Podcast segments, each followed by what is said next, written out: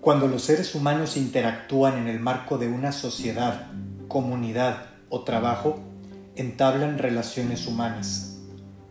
Toda relación humana implica necesariamente al menos a dos individuos. A partir de las interacciones, las personas pueden desarrollar una vida compartida de manera amistosa y cordial. En el acto que todo ser humano realiza al poner en palabras sus sentimientos, pensamientos y deseos, está intentando entablar una relación con aquel ser humano que le escucha. De este modo, ambas personas pueden enriquecerse con el universo interior de quien tienen adelante. Sin embargo, esta tarea no es sencilla. Te invito a que revisemos cómo es que puedes relacionarte mejor con otras personas.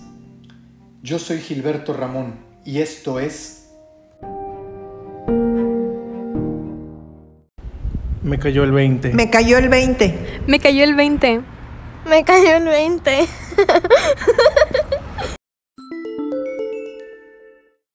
Cuando paseo por una librería, no puedo evitar observar la enorme cantidad de libros que existen con relación al tema de cómo relacionarte mejor con las demás personas. Libros que tienen décadas de estar en las estanterías a la venta, como por ejemplo el Manual de las Buenas Costumbres de Carreño, el Manual de Urbanidad de Bloom, Cómo ganar amigos e influir sobre las demás personas de Dale Carnegie, El vendedor más grande del mundo de Ogmandino, solo por mencionar algunos. Todos estos libros que hablan sobre cómo puedes tú relacionarte mejor con los demás reflejan el punto de vista del autor y existen tantos puntos de vista como libros existen en las estanterías. Sin embargo, al momento de la verdad, a la hora de relacionarte con los otros, generalmente no andas recordando toda la cantidad de ideas, sugerencias y consejos que te dan estos autores. La realidad es que cuando te relacionas con otra persona, todo se remite a un juego de feromonas, fantasías, e intuición con respecto a lo que la otra persona despierta en ti. En una sociedad ideal, las relaciones deberían estar pautadas mínimamente. Si los seres humanos pudiéramos ser más libres de decir aquello que sentimos sin temor a la reacción del otro ser humano, posiblemente podríamos entablar relaciones más sinceras y más duraderas, que contengan un único requisito, el respeto mutuo. Cabe señalar que existe una ciencia detrás de las relaciones humanas que consiste en un estudio científico que analiza al hombre como individuo social y establece algunas conclusiones en cuanto a su forma de interactuar con su entorno.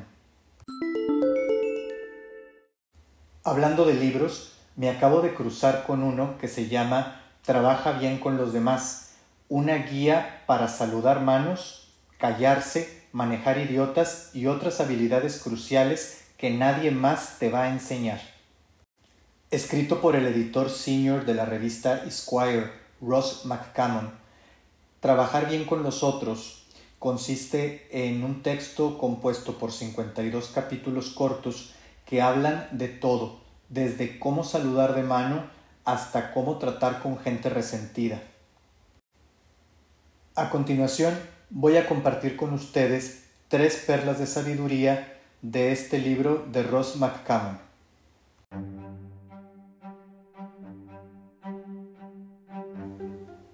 Inicia o, ¿por qué no?, resucita una conversación con una simple pregunta.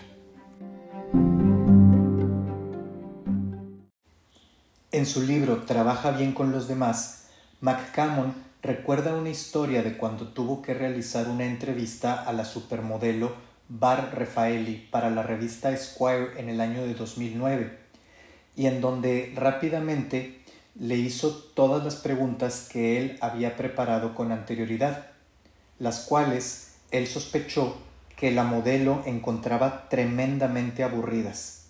En ese preciso instante, a él se le ocurrió realizar una simple pregunta. Oye, ¿cómo es que modelas? Como diciendo cuáles son las habilidades técnicas que tú necesitas para poder modelar.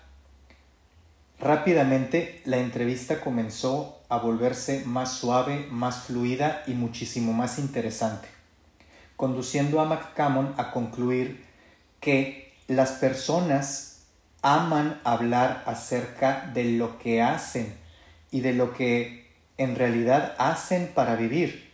No les gusta hablar de sus trabajos, pero sí de lo que hacen en ellos. Es verdaderamente sorprendente la enorme cantidad de tiempo que nosotros invertimos en nuestro trabajo, ¿cierto? Nuestros trabajos poseen una innumerable cantidad de pequeños detalles técnicos que incluso las personas más allegadas a nosotros, como pueden ser nuestra familia, nuestra pareja, nuestras amistades, ignoran. Son esos pequeños triunfos, esas pequeñas descargas de creatividad, esos fracasos que ocurren día a día que mucha gente ignora. Y a mí, en lo particular, me obsesionan esos pequeños detalles. Cuando tú respaldas una conversación preguntándole a alguien acerca de cómo es que realiza su trabajo, es un camino seguro para tener una excelente comunicación. Después de todo, el diablo se encuentra en los detalles.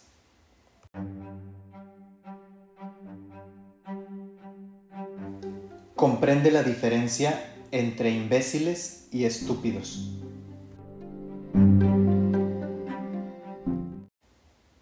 Esto es importante. La convivencia de la vida cotidiana trae consigo bastante presión y las personas reaccionan a la presión de diferentes maneras y muchas de esas ocasiones de manera bastante desagradable. McCammon realiza un abordaje bastante cuidadoso para distinguir a los imbéciles de a los estúpidos. Los imbéciles, dentro del modelo que él maneja, son aquellas personas que en ocasiones reaccionan a la presión exhibiendo conductas o características venenosas o antisociales. Los estúpidos, por otro lado, son siempre de esa manera. Es la disposición que tienen, y para McCammon distinguir entre estas dos subespecies de personas es verdaderamente importante. McCammon dice que no tienes por qué llevarte bien con todo el mundo, y mucho menos trabajar con ellos él nos señala cómo es que en algunas ocasiones a los imbéciles simplemente hay que decirles, ok, ya te vi, ya sé cuál es el resultado de todo esto, y simplemente darles la vuelta. Los estúpidos, por otro lado, hay que ser empáticos con ellos, porque se encuentran bajo grandes cantidades de estrés y están realizando el mejor trabajo que ellos pueden hacer. Después de todo, cualquiera se puede convertir en un estúpido por un tiempo. Sin embargo, no todos son unos imbéciles.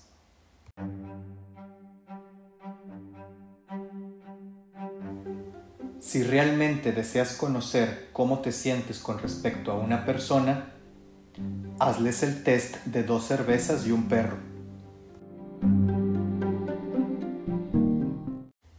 La vida cotidiana posee múltiples interacciones con personas con respecto a las cuales no sabes exactamente cómo relacionarte. Quizás son muy divertidos y alegres en algunos escenarios, pero no tanto en otros. A lo mejor tienen momentos de brillante lucidez mezclados con sorprendente incompetencia. Cuando te encuentras personas como estas, McCammon recomienda un simple test en el cual te preguntas a ti mismo dos preguntas. ¿Me tomaría dos cervezas con esta persona? ¿Y permitiría que esta persona cuidara a mi perro durante el fin de semana? Las respuestas a estas dos preguntas en ocasiones puede ser sí, me tomaría dos cervezas con esta persona y sí, permitiría que cuidara a mi perro durante el fin de semana. Esas son la mejor clase de personas para tener en tu vida. En el mejor de los casos, fuiste criado y educado por personas así. En el mejor de los casos, estas personas son tus amigos. Y entonces también tenemos a las personas que la respuesta es no. No me tomaría dos cervezas con ellos y no, no permitiría que cuidaran a mi perro el fin de semana. Esos, esos son los imbéciles. Estas personas, los imbéciles, son aquellas personas que debes de evitar a toda costa que formen parte de tu vida. Algunas personas la respuesta es sí y no. Sí, me tomaría dos cervezas contigo, pero no, no permitiría que cuidaras a mi perro durante el fin de semana. Estas personas son personas en las cuales hay que confiar en ellas con bastante cuidado. También tenemos a las personas que sus respuestas serían no y sí. No, no me tomaría dos cervezas contigo, pero sí, sí permitiría que cuidaras a mi perro durante el fin de semana. Estas personas no son divertidas, pero hacen del mundo algo mejor, sobre todo para los cachorros.